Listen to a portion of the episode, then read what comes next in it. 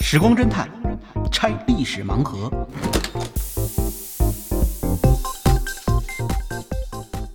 拆历史盲盒，找萨苏。哎，萨苏老师您好。能帮你好，哎，最近这个阿夫迪夫卡这个撤军这个事儿，就成了俄乌战争的一个焦点的一个事件了，或者说是不是一个标志性的一个事件？呃，阿夫提夫卡战役，呃，现在的确现在看起来意义很重大，因为它时间正好是在俄乌战争打了两年。哦，马上就俄到乌了战争刚刚开始的时候，我们根本没有想到会打两年的。对那么这个当时开打的时候，呃，以特别是以俄罗斯这边的舆论而言，认为这个仗啊，也就是几天的事儿。嗯特别军事行动嘛，哎，特别军事行动几天之内就攻占基辅了，然后这个后边就是善后的问题了。是治安战的问题。但是没有想到的是，呃，我们到今天一看啊，一转眼就到两年了，而且到两年的时候呢，刚好就打了一场很大的战役——阿夫迪夫卡战役。对对。那这对个阿夫迪夫卡战役到底是怎样的一场战役呢？因为有朋友就跟我讲说，这就是俄乌战场上的斯大林格勒战役。对，因为从我们外行来看哈，从那照片上看，一片焦土，整个城市没错一片废墟。这个仗打完之后，不乌克兰军队自己说，呃，阿夫迪夫卡在放弃的时候，嗯已经没有一座完整的房子，哎，太惨了。啊，呃，它其实这是整个在俄乌战场上面，乌克兰放弃的城市都这样，像马里乌波尔，哎像对北顿涅茨克，还有像巴赫穆特，巴赫穆特呃没错基本上在放弃的时候，已经整个城市全部废掉了。对，就是你分不清这到底是叙利亚还是那呃，个对，这乌克已兰已经是就是经过像滚石一样，嗯呃，碾过的这样的地区了。嗯，呃，也的确啊，你看顿巴斯本来是呃乌克兰的重工业区，而且这没个错地方曾经是一个很富庶的地区，现在打完仗之后变成这个样子。但是我还是要说，呃，阿夫迪阿夫迪夫卡战役呢，它绝对不是一个斯大林格勒。哎，为什么这么讲呢？因为斯大林格勒是守住了的呀，就苏联守住哦也是嗯了斯大林格勒，然后开始反攻的这样的一个战役。呃，那么从阿夫迪夫卡战役来看呢，是乌克兰没能守住阿夫迪夫卡，就放弃了，嗯没错所以守的一方失利啊，那这个跟呃斯大林格勒是不一样的。从结果上看是这样。对，那么有的人就讲说，这个战役应该叫做呃，在俄乌战场上的瓜达尔喀纳尔战役。嗯，瓜达尔喀纳尔一说这地方，可能有人就说我不记得这是在哪儿，是吧？确实也不太容易好找。但是在一九四二年的时候，呃，那时候美国人都很关心这个地方，嗯，叫瓜达尔瓜达尔喀纳尔岛，就是这个岛简后称瓜来岛嗯过就简呃被称为瓜岛，而在日本这边呢，把这个岛叫做饥饿岛。啊，饥饿的，因为瓜达尔喀纳尔岛呢，本来是日军呃准备用来进攻澳大利亚的前哨阵地，嗯，跳板它是就是前些日子我们不是跟一个国家建交了吗？所罗门群岛，嗯，它就是所罗门群岛之中最大的岛屿。嗯，那么这个岛屿呢，日军在上面修机场，而且呢准备建立兵站，啊、那从这个地方对于呃澳大利亚对于周边地区进行轰炸。那美军呢就朝这个地方，在一九四二年八月的时候发起了进攻。嗯，当时也是几进几出，美军一去，上面其实日军兵力并不算太多，所以日本人就跑到山上去了。跑到山上去以后，然后双方进行了一场游击战，打着打着游击战呢，突然日军又来了。嗯，呃，不但日军来了，而且把美军在瓜达尔喀纳尔岛旁边的巡逻的巡洋舰啊，这个整个巡洋舰队全给消灭了。萨沃岛之战，嗯，一下子好像打沉了美国五条巡洋舰，嚯，而且这一下全是打沉全是重巡洋舰，就是都是万吨级的战舰。那这一下子美军的补给给切断了，美美美军补给切断以后，饿的美国人说是当时到什么程度呢？说是日军呢为了劝降，啊，当时飞机扔下了很多小花片儿，都是这个呃裸女。啊哦，，就觉得美国人比较好色哈，扔这个东西他可能会看。结果说美国士兵啊，已经都一个鸡一个一个鸡皮沮丧，而且都是在拉痢疾，说是哪怕是看到这种东西都毫无兴趣，顾不上就劝降 劝降没有任何效果啊。这样打了一段时间以后呢，美军的海空军上来了，因为他毕竟他呃他的海空军兵力比较强，再次对日军又啊打了几次漂亮仗，又把日本海军从这个地区给赶出去了。赶出去以后呢，日军又得不到补给，是然后饿的日军呢，有大量的有的被饿死，有的是最后被俘。呃，那么最后日军不得不放弃了瓜岛。对，长期来看是一个消耗战，嗯，这是一个消耗战，而且呢，确实有点像呃阿夫迪夫卡战役。哦一个呢是呃，他当时这个仗打的时间比较长，打了半年之久。嗯，阿夫迪夫卡呢，实际上最后的半年也打得特别激烈。他实际上阿夫迪夫卡的防御要整个打了十年左右的时间，啊，十年，十年从二零一四年开始，哦，一就直是到二顿零涅二四顿涅呃叫什么那个顿巴斯战争时间，顿巴斯战争时期他就开始打，而且中间没断啊，一直一直在打。那么呃呃，瓜达尔喀纳尔群岛之战打得比较短，大概是打了半年，到一九四一九四三年的二月，那最后日军呢就全部撤离了。嗯但是这个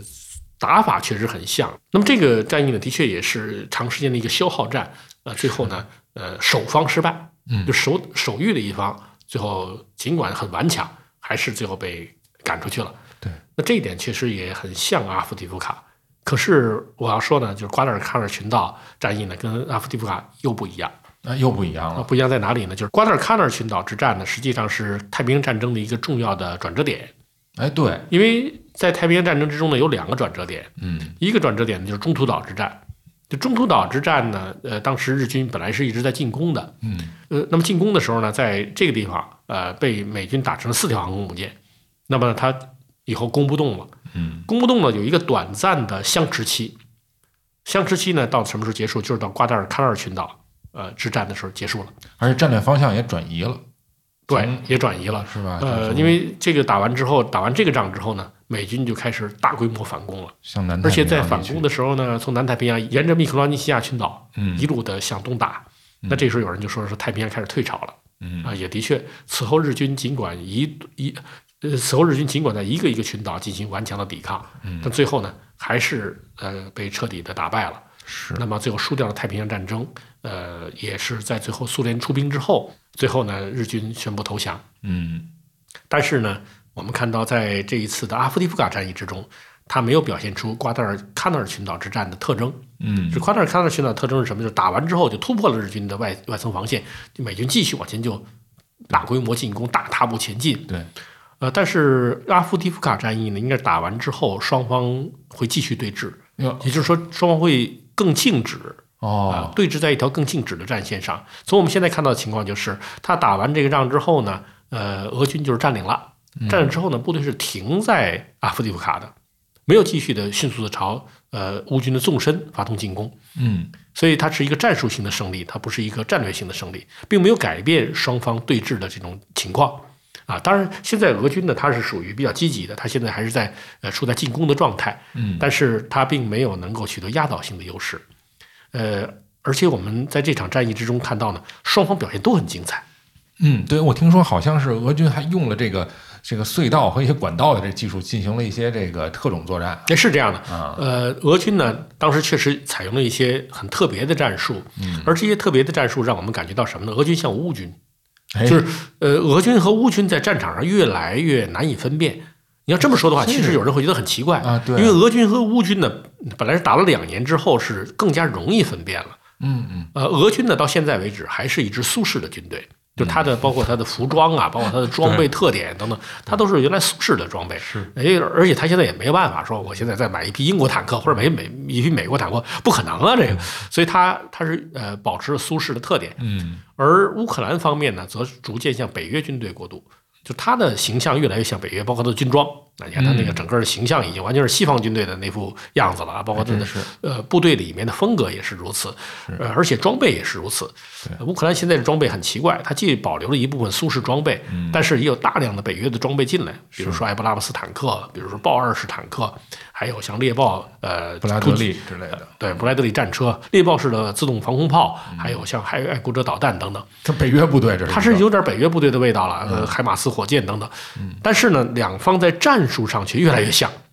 哦，就是这么阿夫迪说嗯夫卡战役之中可以看到他们的表现，呃而且这个战役呢，真是一波三折，双方都体现出了非常出色的军事指挥。嗯，呃有，没有什么例子？您给您给科普科普。应该说是这样，这个阿夫迪夫卡这个战斗呢，它是从二零一四年开打的，就是顿巴斯一开始交战，这个地方就在前线。嗯，顿巴斯实际上呢，它主要是两个州组成的，对就是顿涅茨克州和卢甘斯克州。其中卢甘斯克州呢，相对比较比较偏，嗯顿涅茨克州是它的重点。而顿涅茨克州的核心是哪儿呢？就是顿涅茨克市。嗯，那围绕着顿涅茨克市，在二零一四年的时候，当时双方发生了非常激烈的战斗。哦，那么那个时候呢，就是还叫分裂武装呢。分裂武装呢，攻占了呃顿涅茨克市。但如果我们现在去找阿夫迪夫卡地图，就会发现，呃，阿夫迪夫卡实际上离顿涅茨克市只有十公里，对，它是非常近的一个地方，就像是一把刀呢，直接顶在顿涅茨克市的边上。嗯，而且呢，它的南边儿就是它的这个南线，大家还可以看到在那儿呢会有一个细长的标志。这个细长的标志是什么呢？就是顿涅茨克机场。哎呦，这种顿涅茨克机场当年可不得了，这是顿巴斯地区最豪华的国际机场。嗯但实际上，这个地方呢，也是二零一四年的时候打得最激烈的地方。嗯，因为这个顿涅茨克机场，当时乌克兰军队死守这个地方呢，守了八个月，哎也第一次让世界看到这乌克兰军队这么能守啊啊，就是死守了八个月的时间，最不后容易。当然，机场大部分还是被俄军给占领了，它嗯只有一个小角儿，还一直呃被乌军一直守到了二零二二年啊， 啊，一直守到二零二二年。前年那么这中间儿就是包括亲俄武装，他们并没有就是停在这个地方。二零一七年的时候，他们曾经组织过对阿夫迪夫卡的猛攻。那时候阿夫迪夫卡呢，其实还没有要塞化，所以就被呃他们顿涅茨所谓顿涅茨克共和国军队呢就给攻占了。攻占以后，乌军又反攻，又把它夺回来。不但夺回来，而且当时就认识到这个地方离顿涅茨克太近了，为了威胁顿涅茨克市，要把这地方要塞化。嗯，这是乌军的特点，就是有占领一座城镇，然后就把它全部变成要塞工事。这要塞的话就等于是坚壁清野，然后都改改成这个防御工事哈。最初并没有坚壁清野，因为它有三万五千居民。说起嗯来哎呦这么老百讲姓嗯也就是它也不是一个很大的地方啊，就是一个小城镇。对，但是这个小城镇呢，它很特别。嗯这个小城镇呢，它原来是一个重要的工业城市，它里面既有一个巨大的一个焦化厂，而且呢，就是等于它像一个哑铃，一头是一个焦化厂，另外一头呢是一一个呃很大的工人住宅区，哎呦而且都是高层建筑。太像咱们东北城市了。而且这些呃这个高层建筑呢，它还利用了顿巴斯地区当时产钢铁产的比较多的这个优点，它都是钢筋混凝呃它都是钢筋混凝土的，而且是哦高标号的水泥。所以这些高层建筑本身就特别适合建成这个防御工事。防御工事，那么乌军就在周围设战壕、埋地雷，然后把这个呃建筑改成要塞。哎呦，这一下从二零一七年呢，一直到二零二二年，基本上就攻不动了。啊哪怕是到了二这零么回事二儿二年，当时俄罗斯呃在二月二十四号对乌克兰发动进攻，嗯，在阿夫迪夫卡呢也没有什么推进。当然，这也是因为俄军呢当时并不想攻占它。俄军当时主要的目的是南北夹击，呃，南边呢是把扎波罗热州和呃赫尔松州拿下来，这样就等于呢给克里米亚半岛在北部增加了一个缓冲区。嗯，那么在北边呢，主要是想把基辅给拿下来，把哈尔科夫给拿下来。那么这个进攻呢，看起来在赫尔松州和扎波罗热州取得了一定的成果，嗯，在北边没成功，没成功，最后不得不又撤回顿巴斯继续进攻了。那么这时候在顿巴斯的俄军在做什么呢？嗯，他就没有朝乌军，包括阿夫迪夫卡这些地方呢发动进攻，嗯，他就想把乌军粘在这个地方，就希望你的主力留在这儿，你不要回到基辅去增援，嗯，但是没增援，最后也没拿下来。这个确实对俄军来说，就是当时俄军觉得自己打得比较拉胯，也是指着这个地方。哦，那么呃这之后回到顿巴斯，呃，俄军就开始在这个这条线上开始呃从东向西发动进攻。从东向西发动进攻的时候，呃，阿夫迪夫卡呢的确是它的一个攻击方向，但这是它的呃侧面进攻方向，它的主要进攻方向还是在更北部的、呃、北顿涅茨克和利西昌斯克。嗯，在这个方向打。那么在这个方向，主要是目标就是对着哈尔科夫州啊，就是一下我能把哈尔科夫拿下来。哈尔科夫对于乌克兰来说就是乌克兰的上海，对，很重要。你把它拿下来的话，那因为乌克兰就等于比如基辅吧，嗯呃，拿我们中国来说就是等于呃就是乌克兰的北京，嗯，那么哈尔科夫呢就是乌克兰的上海，还有一个奥德萨，奥德萨呢就是相当于乌克兰的广州啊，大概是这样的一个情况。这时候呢，当时双方围绕的就是哈尔科夫在打。最后这个仗呢，应该说还是乌军取得了胜利。是乌军后来打了一个哈尔科夫呃穿插战，把俄军的重要的几个据点，像伊久姆、像红利曼都拿回来了。那这样的话呢，就是尽管俄军占领了北顿涅茨克，也只是把北方的战线给拉平了。这时候，俄军在中部，也就是顿涅茨克地区，在二零二三年的时候开始发动一系列猛烈的进攻。那这一系列猛烈进攻呢，有人认为它这是对乌克兰的防线啊进行打击，希望从这儿穿透乌克兰的防线。但是如果看地图就会明白，这几个呃，那么这几次作战更多的是防御性的。哦，为对了防巩御固性战进攻线，。为什么叫防御性进攻呢？它其实主要都是为了保卫顿涅茨克市。嗯因为顿涅茨克市的北边儿有一个地方对它威胁比较大，这个地方叫巴赫穆特。嗯，就如果从巴赫穆特呃一直向南插，就插到顿涅茨克的呃后面，哦就，包抄它。明白。所以俄军必须要把它打掉，就等于解决了呃顿涅茨克州北部的威胁。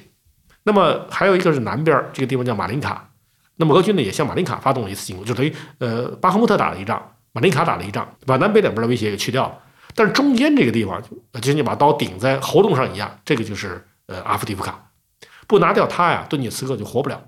嗯就这个地方，实际上对乌克兰来说，是乌克兰进攻顿涅茨克的一个基地，而不是说它防线上面多重要的一个点。那么，俄军对阿夫迪夫卡的进攻呢，真正升温是在二零二三年的十月，嗯，那不久那个时候呢，就是俄军正好是第一个呢是打了一个巴赫穆特战役，是啊巴赫穆特当时就是双方都损失很大，但是最后俄军还是给拿下来了啊！这个俄军还是觉得这是一个胜利啊。呃，还有一个呢，就是在南部顶住了乌克兰的反攻，这两次胜利呢，就让俄军有点飘了，俄军有点飘了，所以他是按照巴赫穆特的作战方式来打阿夫迪夫卡的。嗯我刚才说了，就是这一次战役呢，应该说双方打得都很漂亮。那么最开始的时候，乌克兰打得很漂亮，就是当俄军向呃阿夫迪夫卡发动进攻的时候，阿夫迪夫卡不是先把匕首顶在呃俄军的里面吗？它是一个突出部，嗯但是这个突出部啊比较宽阔，嗯就是它是南北两个方向俄军都可以进攻，但是吧南北又够不着，哦中间是乌军的补给线。那这样的话呢，俄军是从南边打好呢，还是从北边打好呢？最后俄军说，我不既不从南边打，也不从北边打，我从东边打，就等于是绕一圈从这个口袋底一直往前推嗯啊，就是等于要把乌军从口袋里给推出去。哦，这个战术呢，就我们就说有点莽撞了。啊，因为这个正常情况下的话，人家既然是个口袋嘛，嗯你应该是把口袋口一扎，嗯然后包围了再打。他没有，他直接从底呃打出来了，就是自己觉得自己很厉害了嘛。嗯嗯那么用的战术呢是瓦格纳的战术，就是哦，他瓦格纳战术是什么呢？就是打巴赫穆特的时候，当时用风暴部队。什么是风暴部队呢？名字很好听，实际上是用囚犯组成的部队。哎呦，就说这些人疯呢子不对，这是呃，对，真是疯子，因为他他他不想疯也不行啊，嗯是被逼逼疯的。就说你上前线啊六个月啊，你这只要不死，我就给你赦赦给你免自由啊啊，你就可以回去了。那这六个月可就是真是往死了使啊！嗯呃，一般的部队呢，你看该撤退的时候是可以撤退的，他这个部队不行啊。你要想你要想撤下来的话，因为你本来就是罪犯，嗯你要是再给脸不要脸，你再往后撤的话，直接就一枪毙掉。哎呦所以这样的话，这些呃，哪怕是轻武装的人员，也必须在前面死缠硬打，嗯既消耗乌军的弹药啊，也给乌军的阵地造成很强的冲击。嗯那时候在巴赫穆特一座楼一座楼的和乌军交战，就是这么打下来的。太那么惨这一次向呃阿夫迪夫卡发动进攻的时候呢，这个呃俄罗斯方面呢，可能对当地地形啊没仔细看，什么问题呢？就是它离阿夫迪夫卡的市郊啊还有一定距离。嗯就这一段距离，这个田野啊，就成了俄军当时进攻的一个噩梦之地。因为你在这儿冲进冲过去的话呢，你必须在这个没有阵地的地方朝嗯乌克兰军队冲。没有掩护，乌克兰是躲在坚固的防御工事里面，对，你的炮弹打过去呢，打不到他，但他回手一个炮弹，你这边就很惨。嗯而且乌军不用炮弹给你打，乌军是派出直升机，直接对你的坦克编队、直接对你的装甲车、对你的人员进行打击。因此，就在这一片开阔地上面，给俄军造成巨大的伤亡。哎呦，绞肉机了，经过大概一个月左右的战斗，俄军终于发现这个买卖实在太不划算了。这并不是说我上去十个可以换你一个，而且我上去十个的话，这个可能连一个都换不到啊！我上去二十个，可能也是一个都换不到，那我干嘛呀？所以这样，俄军呢就根本没有接近到阿夫迪夫卡的市郊，嗯他就撤退了。那么这个战斗之中也不是一点儿成果没有，呃，至少是摸清了乌克兰方面的防御情况。嗯那么到十二月份的时候，俄军再次对于呃阿夫迪夫卡发动进攻。这时候呢，其实乌克兰军队还挺自豪的，因为嗯我们顶住了啊，是这一次我们顶住了这个俄军的进攻啊。那么再来你就来吧。双方先是试探着打，然后俄军再打的时候，乌军发现他的战术改变了。哟，怎么变呀？怎么变呢？就是在这次作战之中呢，俄军又恢复到了老俄军的作战方式哦。当时怎么攻占北顿涅茨克的？哦，是这样次就怎么打嗯啊？那一次攻击是怎么打呢？就是先绕到北顿涅茨克的背后，因嗯为从正面打打不进去啊，绕到他的背后，然后把他的补给线切断了。那这样的话，其实对乌克兰来说呢，就是你前面再怎么打，后边的物资送不上来，没有吃的，没有喝的，没有弹药，这个仗还怎么打呢？嗯最后乌克兰军队不得不从双子城，也就是北顿涅茨克和利西昌茨克就撤退了。那这一次，看来俄军也是准备这么打，他呢就是不论是南边还是北边，因为他本来是想南北也想就是像一个嘴要咬合一样，啊，来合在一起，这个合不到一块儿，因为中间这段呢南北还是离得太远了太点儿。长了，嗯他呢就向乌军的背后发展，就是等于他在乌军的东北方向和乌军的东南方向发起进攻，就是分别都是向向西边打，一个是东北。东北的话，就是向这个乌军阵地的这个西北方向打，嗯，呃，那么东南呢，就向乌克兰军队的西南方向打，对等于都是朝乌克兰军队的屁股后面打。嗯，那两边超过去之后，那就等于乌克兰就突然发现，咦，我的前面是敌人，我的左后方也是敌人，我的右后方也是敌人。那么你的正后方是不是敌人呢？你的正后方其实也已经很危险了。你的正后方就是就是乌克兰军队正后方，也是正西方，这是它的补给线。那么俄军绕到它背后，就开始对它的补给线下手。嗯切断了乌克兰当时最重要的一条补给公路。但是乌克兰一共在背后呢是三条补给公路啊，打掉一条呢还不见得就整个城市就没有补给了。对对，但是这样一来，就逼得乌克兰不得不做一个决断，什么决断呢？就是他就不得把不得不把部队呢向他的背后调，对一个是向左后方，一个向右后方，因为左后方、右后方都出现敌人了，他得防侧我翼只，好把人员往后面调。嗯这样往后一调，出现什么后果呢？前方的兵力就薄了。是，前方兵力就薄了。这个时候，呃，就是阿夫迪夫卡它的弱点也就出来了。阿夫迪夫卡这个城市呢很特别，它样子像个哑铃。呃嗯我们前面也说过它这个特点。它哑铃一头就是靠西边这一头呢是一个焦化厂，嗯焦化厂这北边有一个大的渣堆啊、就是乌克兰军队和俄罗斯军队这个围绕着矿渣堆啊，嗯是吧？不断的进行着恶战。哎呦，那么一直还没有打下来，也没有打到焦化厂。嗯那乌克兰觉得这块儿我还能顶得住。在另外一头呢，就是杠铃这个哑铃的另外一头呢，就是高层住宅区。嗯这个地方双方也是在对峙，也没有出现什么问题。但中间你的这个哑铃的把儿就比较细，它是一个细长的城市。这哑铃这个把儿呢，一边是就是靠西边这边是个汽车站，嗯靠东边这是个火车站。那么俄罗斯军队要打的就是这个汽车站。嗯可是这一带呢，其实乌克兰也设置了很多呃永久火力点和非半永久的火力点，那这个也不是很好打的。俄军就在这时候找到了一条当年苏联时代一个地下通道，哦就是那个管道，哎、嗯对，大概有两公里长。嗯这个管道，呃这个乌克兰军队不是没注意到，预先已经给填死了，但是现在俄军呢又想办法把它给挖开了。因为现在到处都在地道打战，嗯这等于这乌军呢是等于正面也在跟敌人作战啊，这个呃焦化厂也在打，然后高层住宅这边也在打，嗯然后背后左后面也是敌人，右后面也是敌人，他在正面放的兵力就少了，他没有办法去阻止俄军，也没有注意到俄军从地下钻出来。但是俄军呢，一下就把这个地道挖穿了，挖到哪儿了呢？就是挖到整个这个呃这个哑铃这个把儿的后面去了。嗯等于它截断了这个哑铃的这个把儿，然后从后面直接冒出来，冒出来又反向向乌克兰军队发动进攻，一下子就把这哑铃的两个锤给它分开了。嗯那么这次作战，呃，可以说俄军打得非常漂亮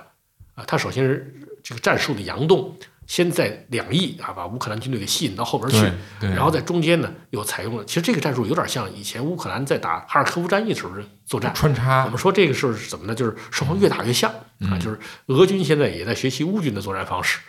包括现在俄军在前线作战的时候，呃，乌军自己说嗯说他和两年以前完全是另外一支军队了。两年以前俄军就是钢铁洪流，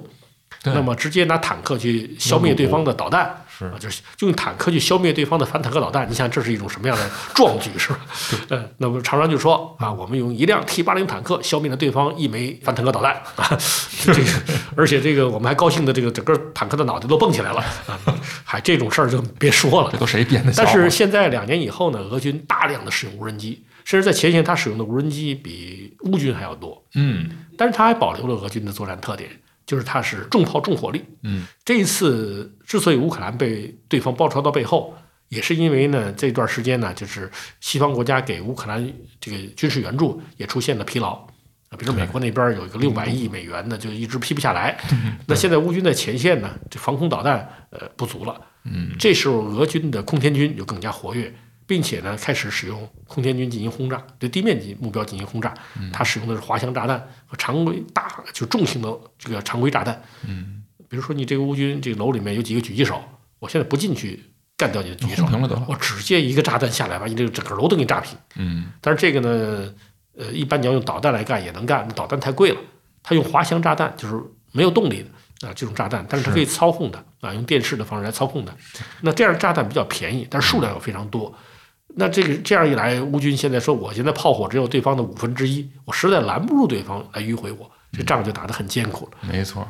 而这时候呢，俄军又采用了像乌军那种穿插和迂回的战术，钻到对方的肚子里，然后突然一下突击队从敌方的背后、呃、四面开花。对，您刚才说的这几次，他这穿插，我就觉得都很精彩。这次很精彩。而这时候就给乌军出了一个非常大的难题，呃，就是俄军选的这个时机，应该说也选得非常好。我们说这个绍伊古啊，呃，既不是一个什么一战封神的神将啊，也不是胶合板大元帅，啊他带兵还是有一定的办法的。嗯那么这一次打过去，他选了一个非常好的时机，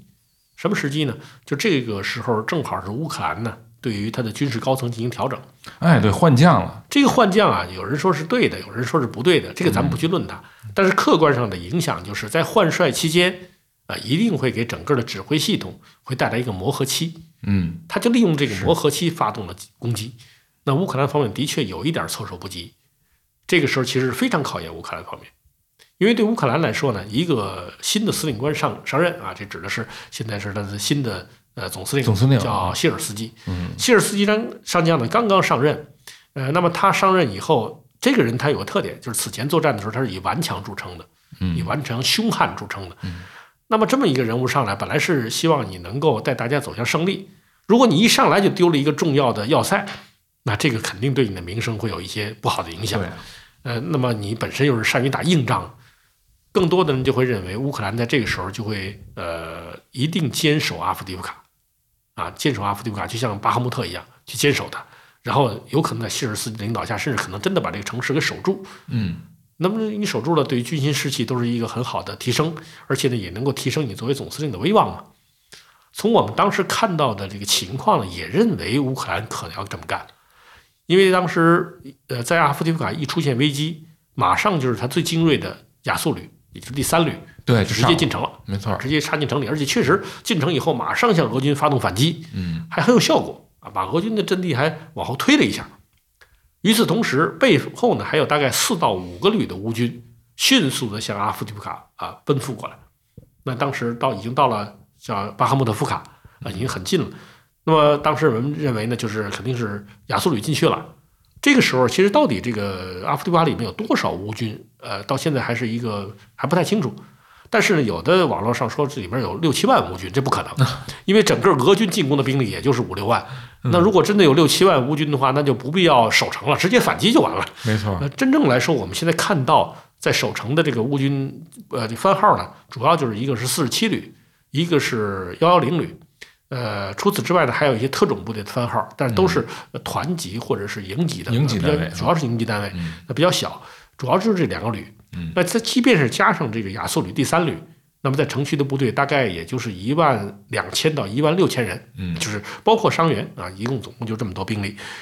那这个时候后面几个旅就上来了，这几个旅大概也有两三万呢。如果他填进去的话，还真别说，如果你在里边守，外边有五六万人包围，也就是二比一，嗯，这守军也未必是一点作为都没有。是，但是哎，对对，没错，就是但是但是后面我们说乌克兰打得非常漂亮，就是前面我们说，呃，有乌克兰打得漂亮的时候，有俄罗斯打得漂亮的时候，那么最后撤退阶段，乌克兰打的是很漂亮。他主动撤了，主动撤，现在我们才知道，其实二月七号的时候，乌克兰已经决定要放弃阿夫迪夫卡了，哎，就是当时他已经认识到这个地方不能够再死守下去，因为对方已经形成了一个呃，就是迂回到你背后，并且两面夹击的局面，不能够再重演一下巴赫穆特或者是呃北顿涅茨克的战役了。嗯，因此乌克兰这一次呢就下令撤后撤，但是这个后撤其实也已经很难，因为在程序里面，这时候呃俄军已经把你这个哑铃切断了，不但切断了，而且是在前线四面八方都在进攻，嗯，这就意味着在前线的乌军完全被俄军给粘住了，对，你根本没法撤脱，身没法，你没有办，法离开阵地的。嗯那这时候怎么能把人撤下来呢？乌军这次确实佯动做得比较好，他首先摆出一个架势，我要把这个部队都填进去啊，嗯这样的话，你俄军要做好准备，你不是对我两个旅了，你现在可能对我六个旅。嗯，就在这时候呢，第三旅冲进去了，但是第三旅往前冲的同时，是原来在市区这两个旅往后撤，哦，就这里这个第三旅往前一冲，把俄军的阵地，主要是焦化厂的阵地，往北边推了一推。推一下，嗯推了一下以后，等于双方就分离了嘛。嗯亚速旅的人到前面去了，这时候四十七旅就撤了。嗯，这时候幺幺零旅也开始往后撤，当然幺幺零旅撤就更难，因为它距离更远，它已经被基本上被敌人三面包围了。那这时候亚速旅在后面了，等于部队就开始往后撤。往后撤的时候，其实这时候幺幺零旅那边，也就是说在高层住宅区这边撤的非常艰难。我们可以看到当时乌军的战报，就是一次往里冲冲不进去，一次往里冲冲不进去。据说当时俄军也是拼命的想把这批乌军消灭在这里。嗯，阻击的部队是俄军的一个旅，大概原来是三千八百人，打完仗以后还剩一万，呃打完仗以后还剩一千六了。哎呦，他这个阻击的时候也是打得很顽强的。那伤挺厉害了。当时我们就基本判断呢，这个包围圈里大概有三千多乌军，嗯，这三千多乌军我们都推测是估计要当俘虏了，因为他们即使在里面继续坚守，由于后面的补给线被切断，他们没有弹药，没有食品，对抵抗一段时间以后也只能投降，要不然就全部被杀了。是，那么，哎，到当天晚上的时候，只是几个小时之后，突然就得到消息说这批人都撤全都撤出来了，不见得是都撤出来，但主力应该都是撤出来了。嗯，怎么撤的？当时大家都觉得好奇怪，这第三队不是冲不进去吗？他怎么能把这批人接应出来呢？后来乌军自己的这个呃他的推特啊什么的开始讲我们怎么撤出的，才知道是怎么回事儿。不是第三旅进去把他接应出来的，是第三旅的无人机进去把他们接应出来的。无人呃机， 对，这是这个世界战争史上的奇迹嗯。呃，他们说是什么情况呢？就是他们往外突嗯啊，第三队应该往里突，嗯这中间隔着俄罗斯军队，这过不来啊嗯。但俄罗斯军队并没有把所有的道路都呃给堵住，没那么多兵力。问题是，如果你第三队往某个方向移动，那俄军就跟着就过去了。嗯那第三队也没移动，就还在这边还在跟俄军还在对峙。但是他旁边其实已经探到一条路，这条路上没有俄军。那么派谁去呢？把无人机派出去了。嗯这个在包围圈里的乌军呢，是在无人机的引导之下，说我们看着前面的无人机，跟着他走，从那个里面走了两公里，妙，从两公里的这个路上撤出去的嗯。当然路上也丢了不少，看到看到丢的装备啊，什么死伤的人员也不少，但是他这几千人还是撤出来了。这是一实体导航。这是一个对很奇怪的这种情况，他用无人机把人救出来了。嗯那撤出来之后呢，第三队也开始往后撤，这时候俄军如梦方醒，哦，原来你不想在第这个阿夫迪夫卡继续跟我打了，那你也不要走了，就要把第三队给留在阿夫迪夫卡。第三队就是边打边退，然后俄军呢就没敢追。为什么没敢追呢？后边还有三个。他突然发现后面跟进的这三到四个旅嗯根本就没进阿夫迪夫卡，而是在阿夫迪夫卡的西边建立了一条新的防线。嗯，现在新的防线以后，俄军打到这儿，就发现第三旅啊背后是有依托的，对，第三旅就穿过这条战线就撤了，就往西边就走了。那么留下的这几个旅呢，在前面以逸待劳，等着俄军进攻。嗯俄军一看，那就打到这儿为止吧，因为俄军主要的目的还是占领阿夫迪夫卡。阿夫迪夫卡拿下来呢，对对俄军来说意义非常重要。嗯一个呢就是顿涅茨克就安全了。是要不然整天就十公里的炮弹、火箭弹，没事儿老往里头打，这个这个城市受不了的。成袈裟了。呃，不是差不多成加差了。那么第二个问题呢，就是三月份呃俄罗斯就要进行大选了，一定要在大选之前把这个城市拿下来，嗯营造一作个良好为的像氛围哎，作为作为像选举的献礼。啊，那这两个目的他都达到了，那么他就没有继续往前突。嗯，这就跟呃比如像瓜达尔喀纳尔群岛啊等等这些战役是不一样的。对对对对，这些战役都是什么呢？就是一旦这个仗打完，就在对方的防线上打开了一个缺口，一个突破口，嗯然后我就可以从这个突破口继续往前突，对，就是迅速的给对方造成巨大的崩溃。嗯那就在战略上面改变了双方的格局。对，而且摸索出一新的战法来。而俄乌战场这边不是，俄乌战场这边就是你打下一个城，就像巴赫穆特一样，你打下一个城，你就噗就被封在城里了。你打下一个马林卡乌，又也也被挡在马林卡的西西边了。现在你打下了阿夫迪瓦乌，也是被挡在这个城的外面。这可怎么办？所以呢，它只是形成了一条更加平的战线。嗯然后在这条平的战线上，我们还看到一个什么问题呢？就是乌克兰也在学习俄罗斯嘿。乌克兰和俄罗斯呢，他们这个两军呢，呃，出于同源， 对，但是毕竟作战风格是不同的。嗯在此前呢，在防御战之中就不一样。呃，咱们就可以看此前的这些录像什么就能看得出来，就是只要是乌克兰进攻，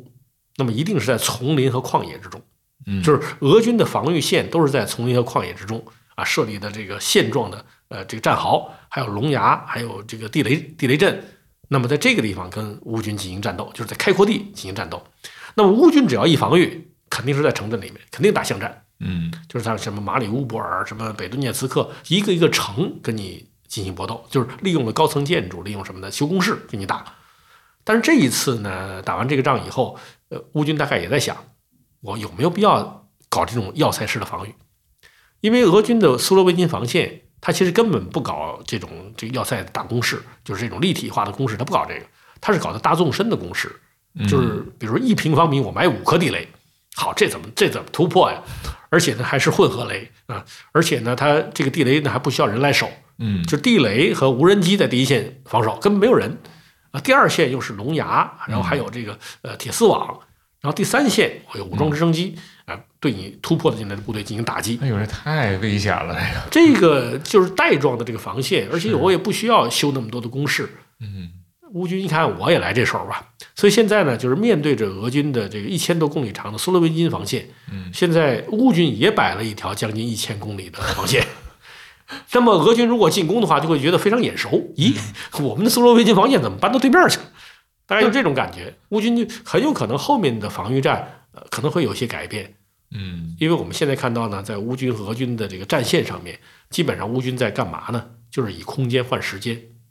他实际上在等待，就是尽快的再拿到下一批援助西方的援助，尤其是西方的 F 十六战斗机的援助。对，如果他能够争取到空中优势的话，那有可能他在发动新的战斗的时候就对不照着原有的模式了。是，这样一来呢，呃，有可能双方就出现两条龙的对峙， 就是在乌克兰的大地上挖了两条粗粗的战壕，然后在此后继续对峙起来。这不又是一场烂仗吗？又是，这真是一场烂仗。你看现在这个呃，俄乌战争打到两周年了，嗯，呃，终于呢把一场二十一世纪战争呢打回到第一次世界大对，战，没错儿，双方都在堑壕之中。呃现在目前一千多公里的堑壕，呃，面对面对峙，也可能在某一方面能取得一两公里的推进啊、嗯现在俄军基本每天要是推进的话，也就是以嗯，几十米啊、一百米、两百米，就这样的 推进的干方嘛式呀？推进。呃，那这个呢，确实双方可能还会有有很多的人员伤亡。对，呃，但是战争呢，已经越来越向对峙方向发展。嗯，呃，在这个时刻，有人就会问，到底谁会赢得这场战争？您说呢？呃，我们说呢，这个普京不知道，泽连斯基也不知道。这个只有双方呢，有一方可能发生巨大变化的时候，可能战争才会有一方赢得胜利。但是如果双方都不发生什么变化的话呢，很可能战争就会以这种对峙的方式继纠缠续下去延续下去。嗯啊，有可能此后对峙，然后最好我们希望是发展到停战，呃，然后呢，到最后和平解决。对，嗯所以我们在俄乌战争两周年的时候呢，也算是回顾了他的这个战斗过程，也是特别是专门对阿夫迪夫卡战役做了一个对他的了解。应该说，双方的军人在经过两年的战争之后变得更加专业，而且确实这个仗打的双方都很精彩，但是呢，却无助于整个战争的解决。本期盲盒就拆到这儿，欢迎在小宇宙、网易云音乐、苹果 Podcast、喜马拉雅、QQ 音乐搜索“时光侦探”找到我们。真是真相的真，期待你用点赞、分享、评论或慷慨打赏的方式支持我们这档小节目。感谢你的收听，我们下期《时光侦探》再会哦。